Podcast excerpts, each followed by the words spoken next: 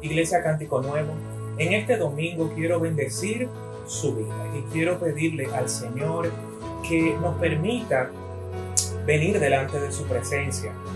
Y en este momento me gustaría compartir con ustedes brevemente la palabra del Señor.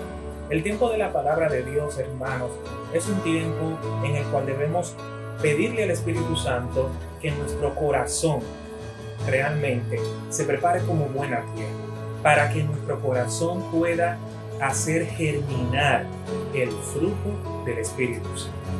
En el día de hoy, mi interés es compartir con ustedes sobre un tema que puede parecer muy simple, muy sencillo, pero realmente tiene muchas profundidades eh, y lo vamos a ver en la medida que vayamos hablando sobre lo que compete a nuestro tema de hoy.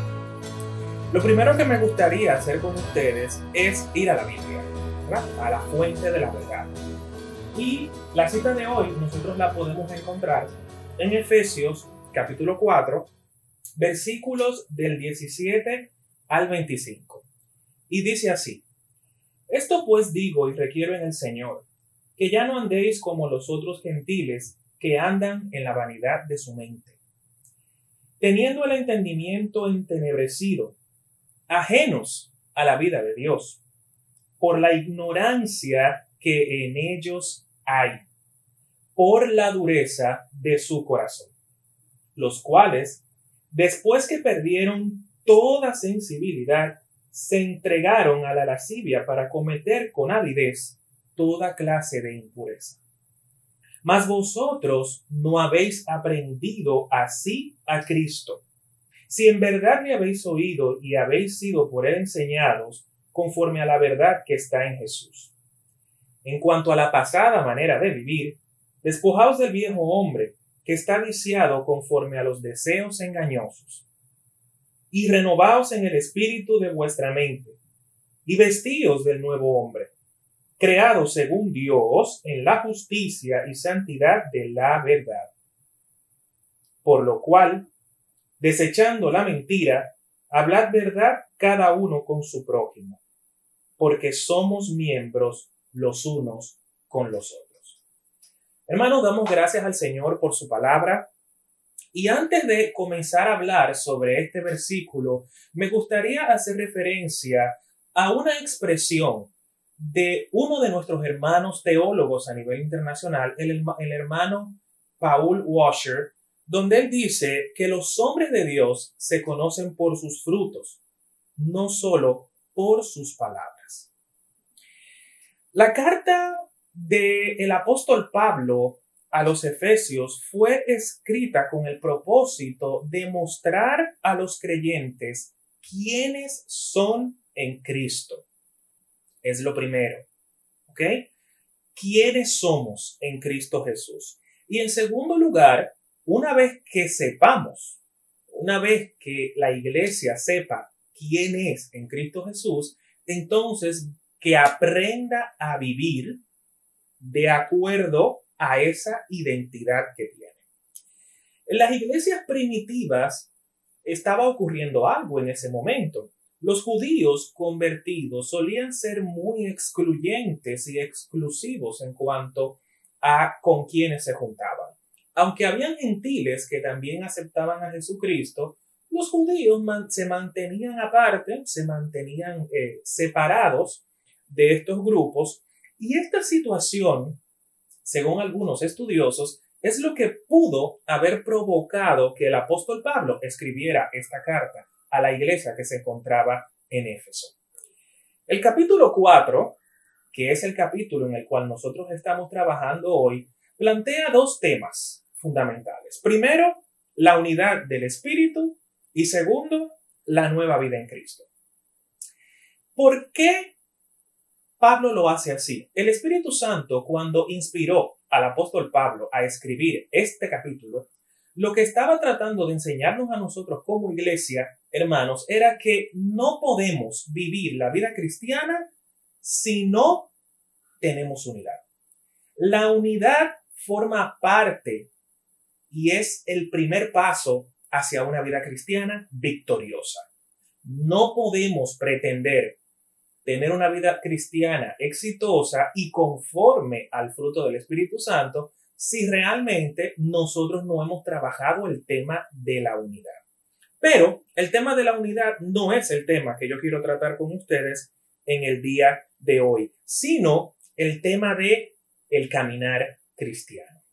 Los versículos que nosotros hemos leído hasta este momento representan un claro llamado a que abandonemos la vida del viejo hombre, lo que representan nuestras viejas costumbres, nuestra antigua manera de ser y esas mañas que nosotros teníamos antes de venir a Jesucristo, ¿verdad? El apóstol Pablo, eh, por inspiración del Espíritu Santo, nos está diciendo, hermanos, apartémonos de eso, dejemos eso a un lado.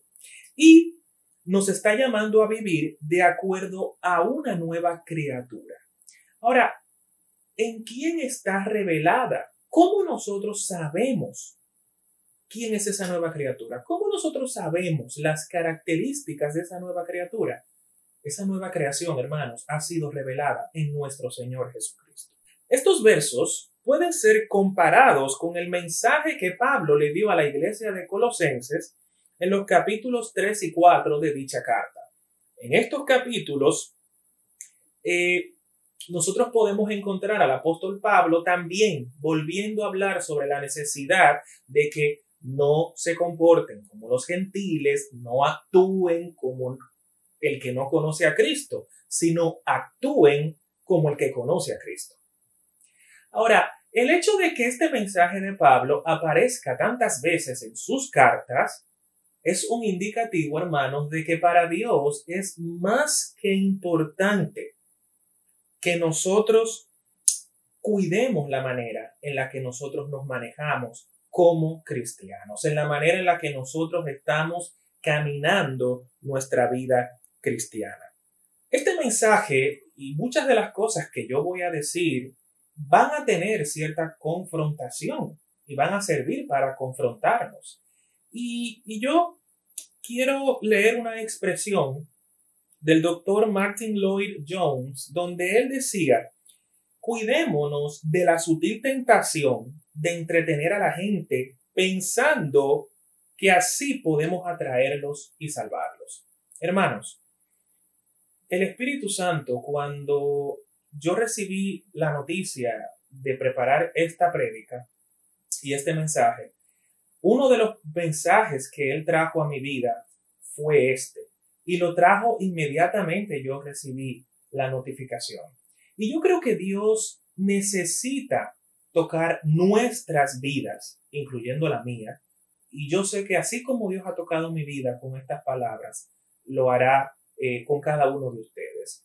Y tenemos que entender, con entretenimiento no podemos alcanzar la estatura del varón perfecto. Necesitamos palabra de verdad y palabra que nos confronte y que nos ayude a cambiar.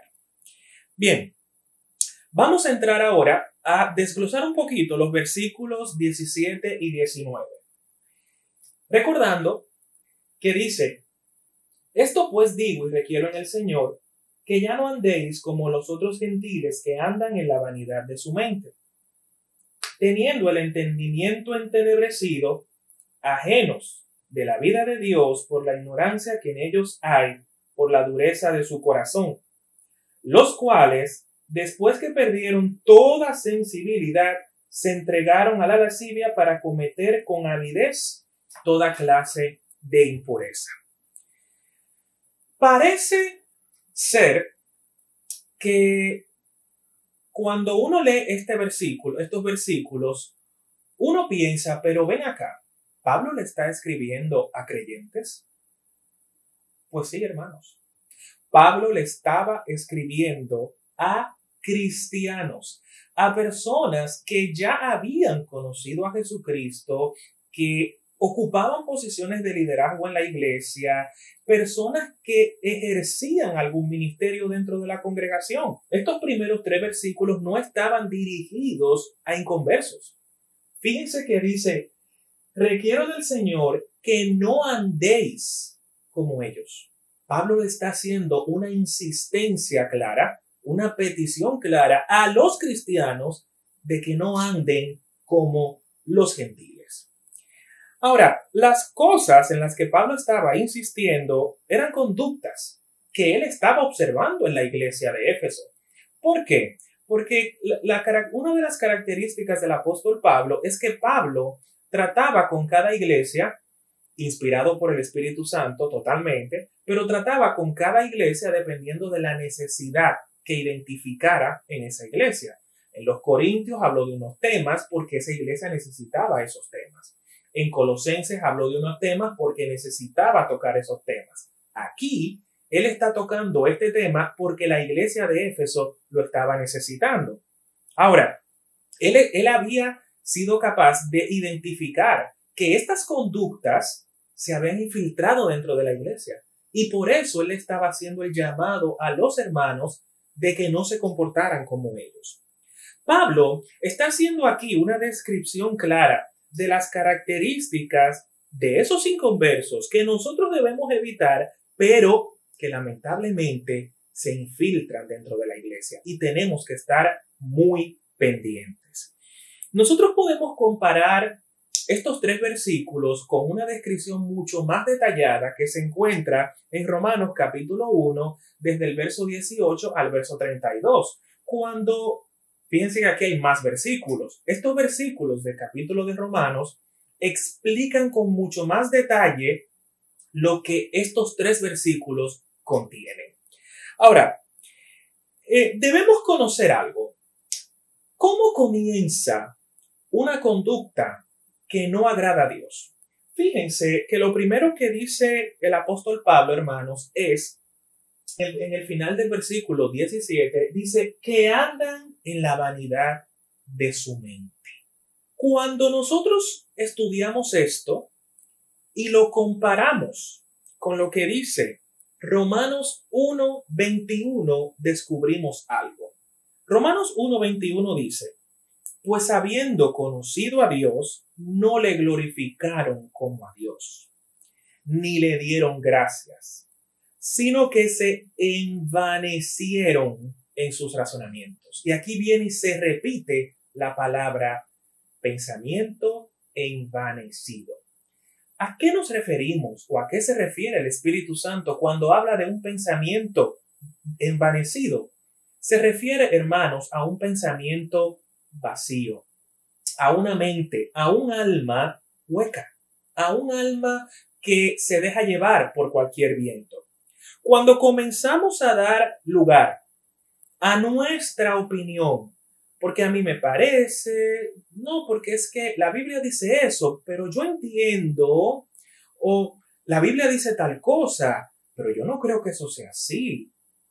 Bueno, el pastor está llamando a hacer tal cosa, pero nosotros entendemos, yo entiendo que no, que no, que, que no es por ahí. Hermanos, cuando nosotros comenzamos a ceder nuestra mente a razonamientos humanos, a opiniones, y no nos sometemos a la verdad escrita, Dios comienza a ser desplazado del lugar que debe de ocupar en nosotros y cosas comienzan a pasar, como vamos a ver luego. Pero aquí lo que quiero resaltar es la característica principal de un pensamiento vano un pensamiento hueco, un pensamiento vanidoso, orgulloso, que se olvida de darle gracias a Dios. Recuerdo en un devocional que justo tuve esta mañana, donde se, en el devocional me decían, nunca dejes de darle gracias al Señor por el regalo de la salvación. Porque cuando nosotros dejamos de darle gracias al Señor por el regalo de la salvación, comenzamos a entrar en un terreno peligroso, en un terreno donde empezamos a creer en nuestra propia justicia, en nuestra propia justificación. No porque yo oro, no porque yo ayuno, no porque yo me cuido de no hablar. Hermanos, esas cosas son buenas.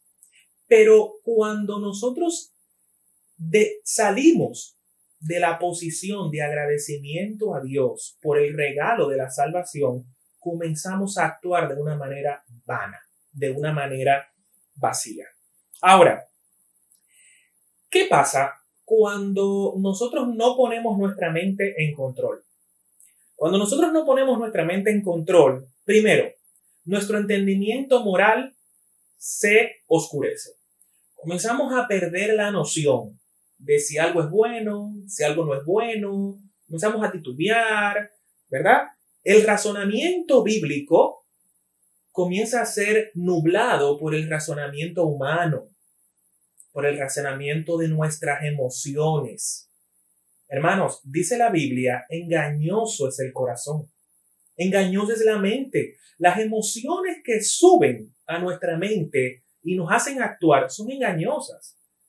Y si nosotros no estamos pendientes de eso, podemos caer en esta situación. Entonces, aparte de que el razonamiento se nubla, como dice los versículos que, que, hemos visto hasta ahora, nosotros comenzamos a sufrir de una ceguera espiritual voluntaria, no involuntaria. No, no, no, no, es una ceguera espiritual voluntaria, porque nosotros disponemos, en, comenzamos a disponer poco a poco nuestra voluntad a hacer lo opuesto. Y eso nos va, lo opuesto a Dios, claro está. Y eso nos va llevando a una situación donde perdemos nuestra sensibilidad espiritual. Ya cuando estamos en esa posición, a veces decimos una mentira y no nos sentimos mal por la mentira. Decimos una mala palabra y no nos sentimos mal por la mala palabra. Hermanos, cuando nosotros ofendemos a un hermano, cuando nosotros decimos eh, una palabra incorrecta, cuando nosotros actuamos de manera incorrecta, si, si no nos sentimos mal por haberlo hecho, estamos perdiendo nuestra sensibilidad espiritual. Y ya cuando nosotros perdemos nuestra sensibilidad espiritual, como dice el final del versículo 19, dice, se entregaron para cometer con avidez toda clase de impureza. Nos entregamos a todo. Cuando nosotros ya perdemos sensibilidad espiritual, nos entregamos a todo. Fíjense que es un proceso. O sea, un cristiano, y es algo que Pablo les está explicando a la iglesia de Éfeso, y les está diciendo, ustedes creyentes en Cristo Jesús, cuídense de que su pensamiento no se vuelva un pensamiento vano. Porque si su pensamiento es vano, entonces va a pasar todo lo que yo acabo de decir aquí, que también está descrito en los versículos que hemos mencionado anteriormente. Dios nos libre, hermanos, pero yo creo que tenemos un trabajo. Tenemos un trabajo que bajo la guianza del Espíritu Santo implica revisarnos, autoanalizarnos y autoevaluarnos con respecto a lo que dice la palabra de Dios. Ahora, el verso 20 y el verso 21 dice, mas vosotros no habéis aprendido así a Cristo si en verdad le habéis oído y habéis sido por él enseñados conforme a la verdad que está en Jesús. Hermanos, nosotros no hemos aprendido así de Jesucristo. Eso no es lo que nuestro maestro nos ha enseñado. Si realmente, como dice el versículo 21, nosotros hemos sido enseñados por Jesús, si realmente nosotros hemos escuchado su palabra. Si nosotros hemos escuchado su palabra, entonces nosotros no deberíamos dejarnos envanecer en nuestra forma de pensar. Estos versículos los podemos comparar con lo que dice Colosenses capítulo 2, versículo 6. Dice, por tanto, de la manera que habéis recibido del Señor Jesucristo, andad en él. Anden en la manera en que recibimos de, nuestro Señor Jesucristo. Lo que hemos aprendido de Jesús es lo que personifica la verdad. Y aquí, en estos versículos, se muestra una, un contraste con lo anterior. La vida de Cristo, la persona de Jesús, la verdad de Él en nosotros, ¿verdad? Nos permite vivir en la realidad divina, nos permite vivir en la luz, nos permite vivir en la vida de victoria que Cristo quiere para uno, de, para cada uno de nosotros. Esto contrasta totalmente con lo que nosotros hemos visto anteriormente. Lo que nosotros vimos en los versículos anteriores es una vida que es donde lo divino está ausente, no hay nada divino, donde reina la oscuridad, donde reina la necedad, la terquedad, donde reina la inmoralidad voluntaria, donde reina la injusticia voluntaria. Entonces son dos mundos totalmente opuestos. Y nosotros, hermanos, tenemos que estar muy claros de cuál de los dos puntos es en el que nosotros queremos estar. Porque el llamado aquí es a no vivir como viven los gentiles, sino vivir como hemos aprendido de nuestro Señor Jesucristo. Versículo 22 al 25 dice, en cuanto a la pasada manera de vivir, despojaos del viejo hombre que está viciado conforme a los deseos engañosos, y renovaos en el espíritu de vuestra mente, y vestidos del nuevo hombre, creado según Dios, en la justicia y santidad de la verdad. Por lo cual, desechando la mentira, hablad verdad cada uno con su prójimo, porque somos miembros los unos con los otros. Primero, despojarnos del viejo hombre. Esto implica descartar todo lo que viene de nuestra vieja naturaleza, de nuestro viejo carácter. Yo sé que en cada uno de nosotros todavía hay cosas de nuestro viejo carácter que están presentes y que se manifiestan. En algunos casos, por poner el mío, en algunos casos la intolerancia, la, impaciencia. Hay, momentos donde hay cosas en las cuales yo me desespero muy fácilmente. Eso es parte de mi vieja naturaleza, pero todavía está. Pero yo tengo que seguir luchando para descartar eso, para hacerlo morir.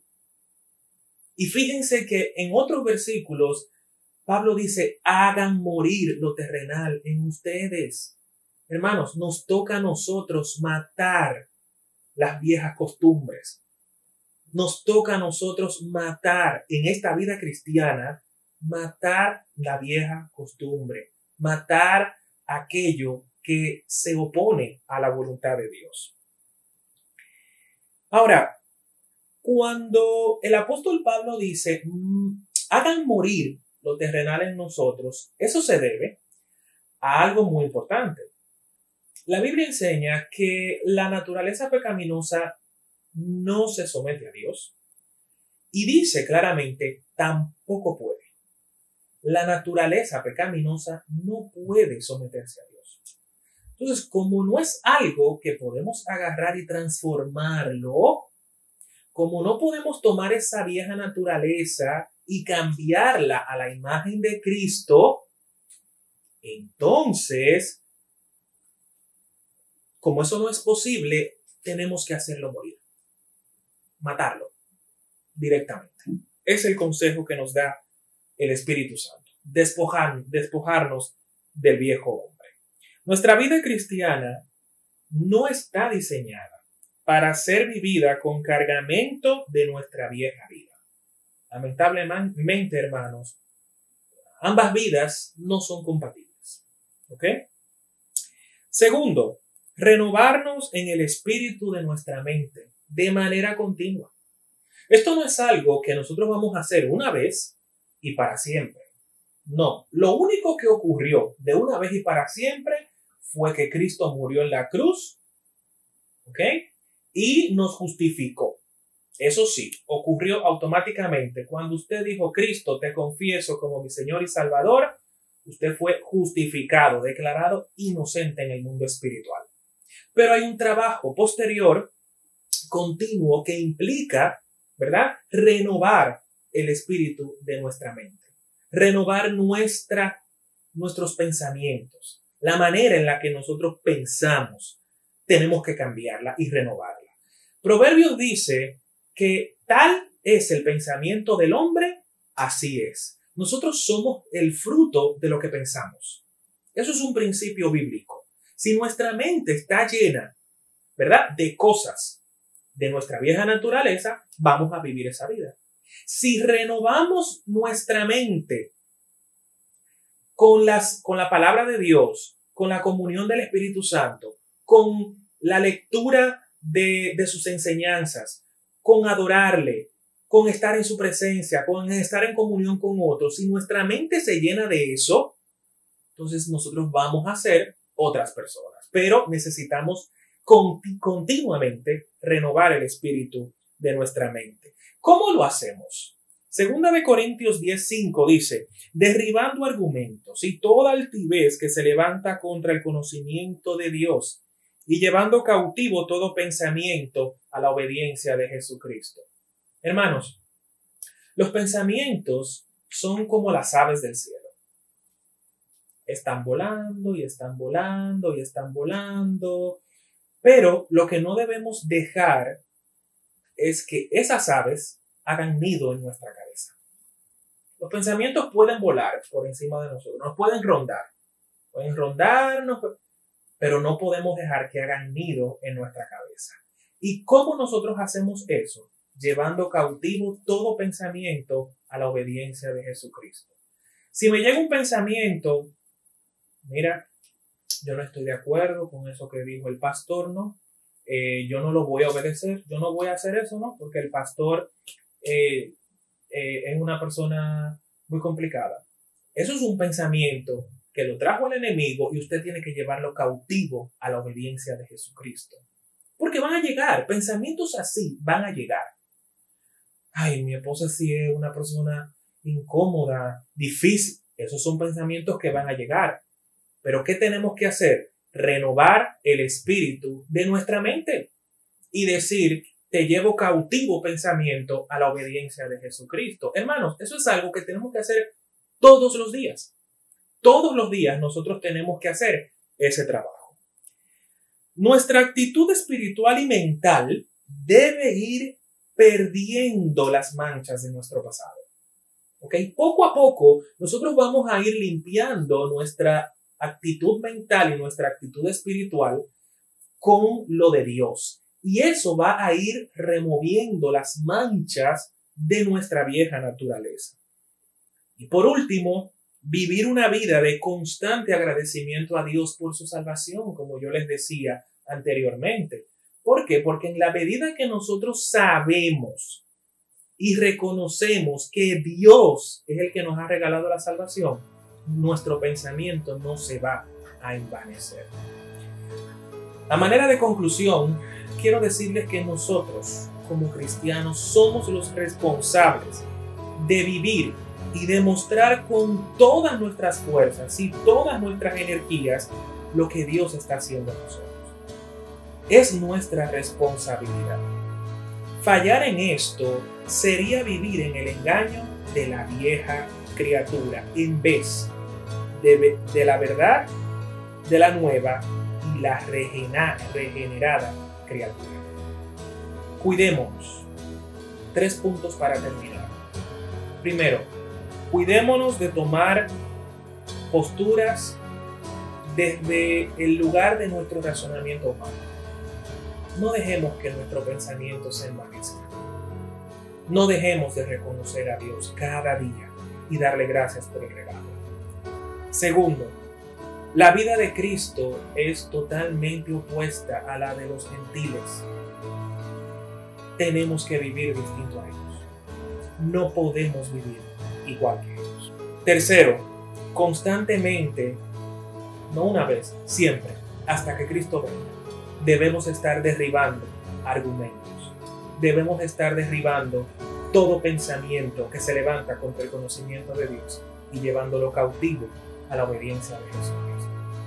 Hermanos, Dios les bendiga y espero que estas palabras hayan edificado su vida como han edificado la mía. Muchísimas bendiciones.